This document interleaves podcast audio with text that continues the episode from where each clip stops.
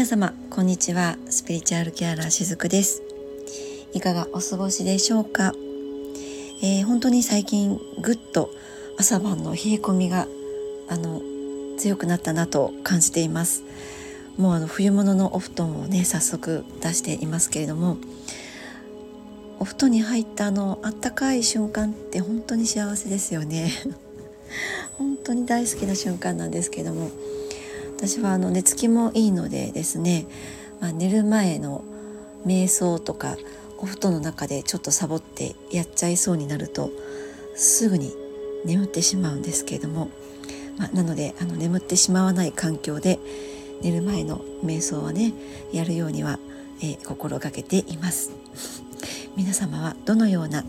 寝る前のお時間帯を過ごしていらっしゃいますか？あの本題に入る前にですねその寝る前の、まあ、時間帯にどういう過ごし方をするのがいいのかなっていう話をちょっとだけねご紹介させていただこうかなって思うんですけれどもやっぱりこう寝る前にどういうことを考えたりとか、えー、どんなことを思い出したりとか、まあ、そういった時のものってあの睡眠中の体の状態にも非常に影響するんですね。なので例えば極端な話寝る前にすごく怖い番組を見てしまったとかね怖い何かこうニュースを見てしまったとかってそういう時って何かこう眠りが浅かったりとか、まあ、実際あの怖い夢を見てしまったりとかねそういうことになったって、えー、そういった経験のある方もいらっしゃるかもしれないですよね。なのでやっぱりこう寝る前っていうのはうーん例えばその日あった一日のことを思い出すにしても何かこう嫌なこととか反省するようなこととかを思い出してしまうよりかは楽しかったこととかね。今日はあんな幸せなことがあったなとかあんなことがあってとてもなんかありがたかったなとかそういったやっぱりこう柔らかい周波数のものを思い浮かべながら寝ている。えー、寝るってねそういうことの方がおすすめだったりします。あとは、えっと、もう一つ先を言って翌日朝目が覚めた時にどういった状態で目が覚めるのが自分にとって望ましいかなって心地よいかなって幸せかなってそういうふうな思いを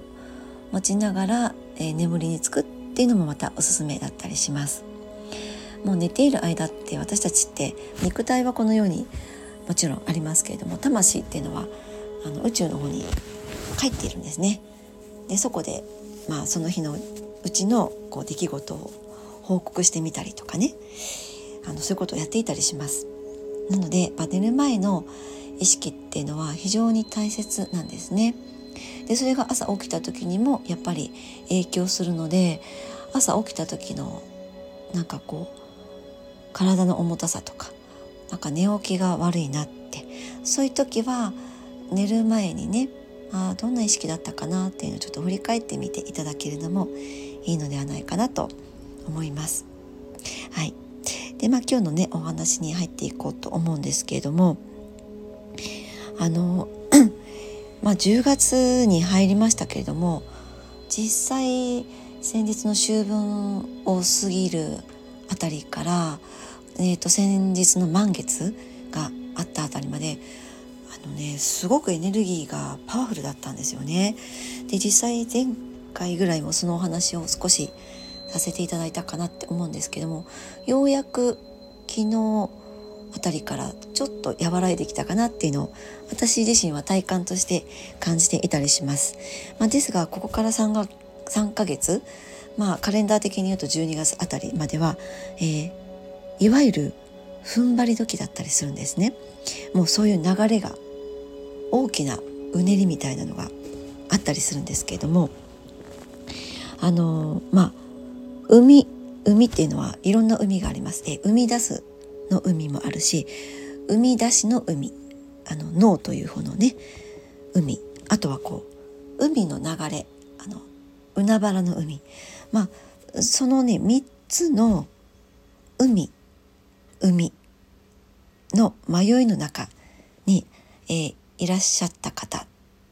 がねこの1ヶ月2ヶ月ぐらいかな。でいらっしゃってまあそういったどの海の迷いの中の方にもこれからあの、まあ、こう雲がね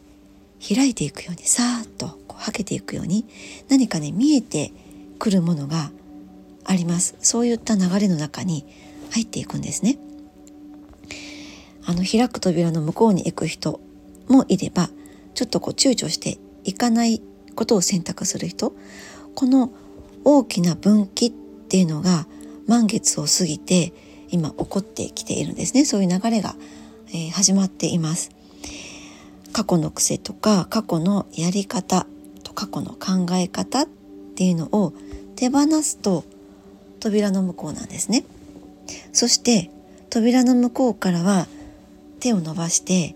手を広げてくれているまそんなターンに入っているんですね。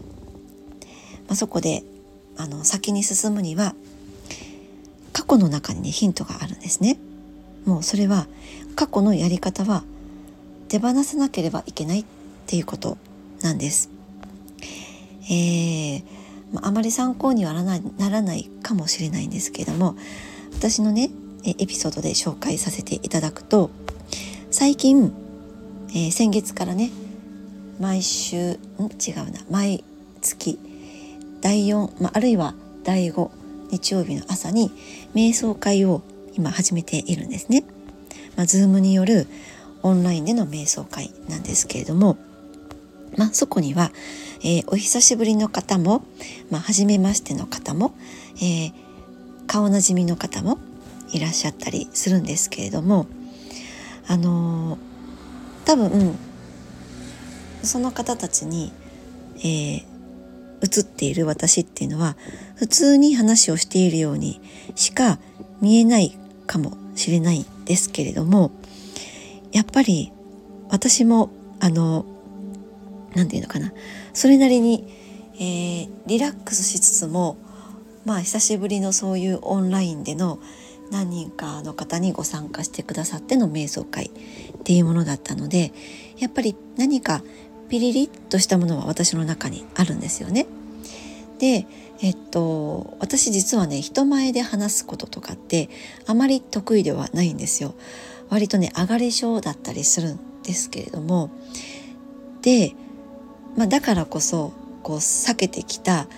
ものっていうのはいろいろあったりするんですね。でそれは看護師の仕事をしていてもそうなんですけども何かこうミーティングの時に自分が意見をするなんていうのは結構避けてきたんですこれまでね。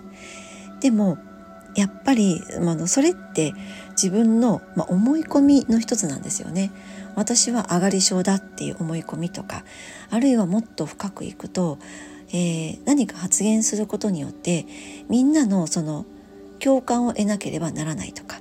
えー、賛同してもらえなければ発言する意味がないとかあるいは反対意見が出たらどうしようとかねそういった恐れがあったりとかで、えー、うまく伝えることができないといけないとか、まあ、いろんな自分の中の恐れとか、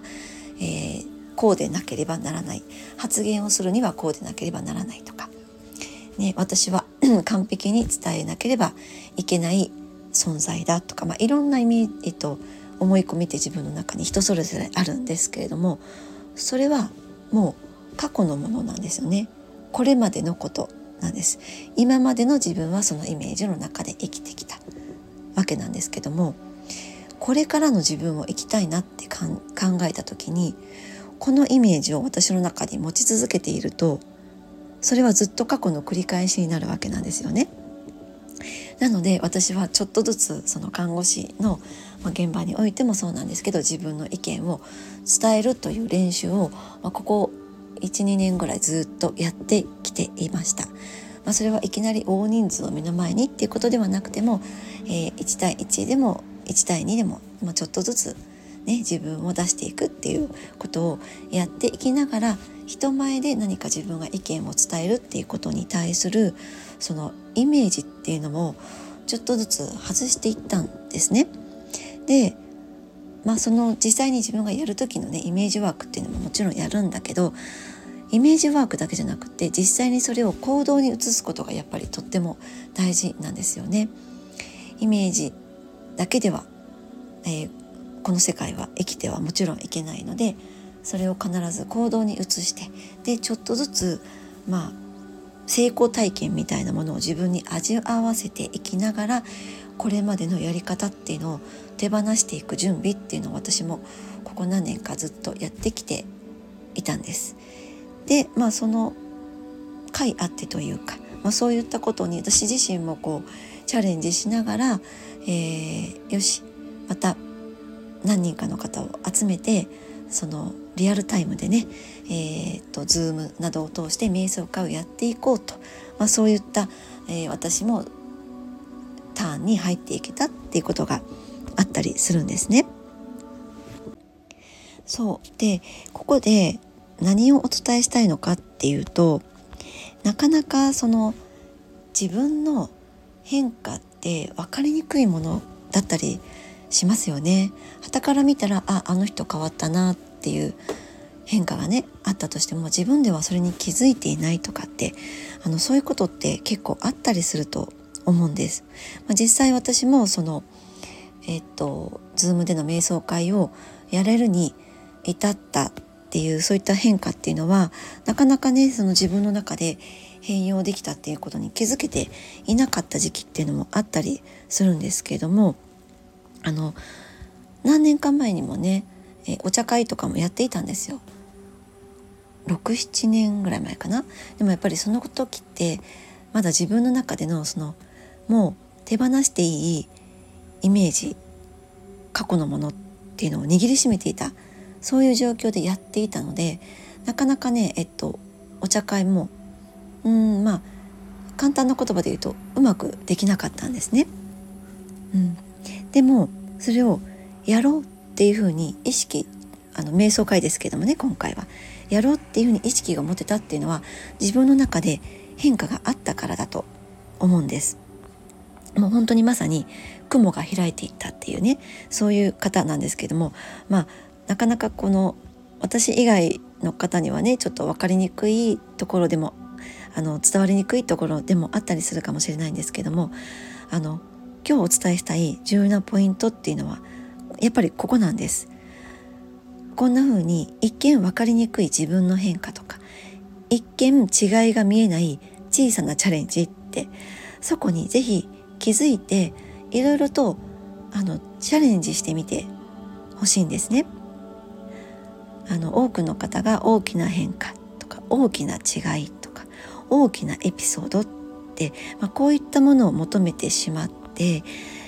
いつまでもやりたいことがわからないって自分はこれでいいのかって言ったそういう迷いの中に身を投じてしまう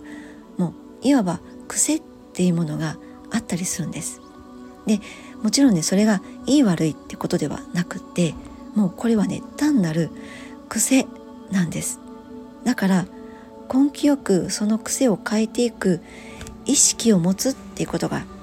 大切なんですよね。あの私自身は過去にやったことを引き出してもう過去のやり方は手放して本来のやりたいもうやるっていうその方向へもう舵を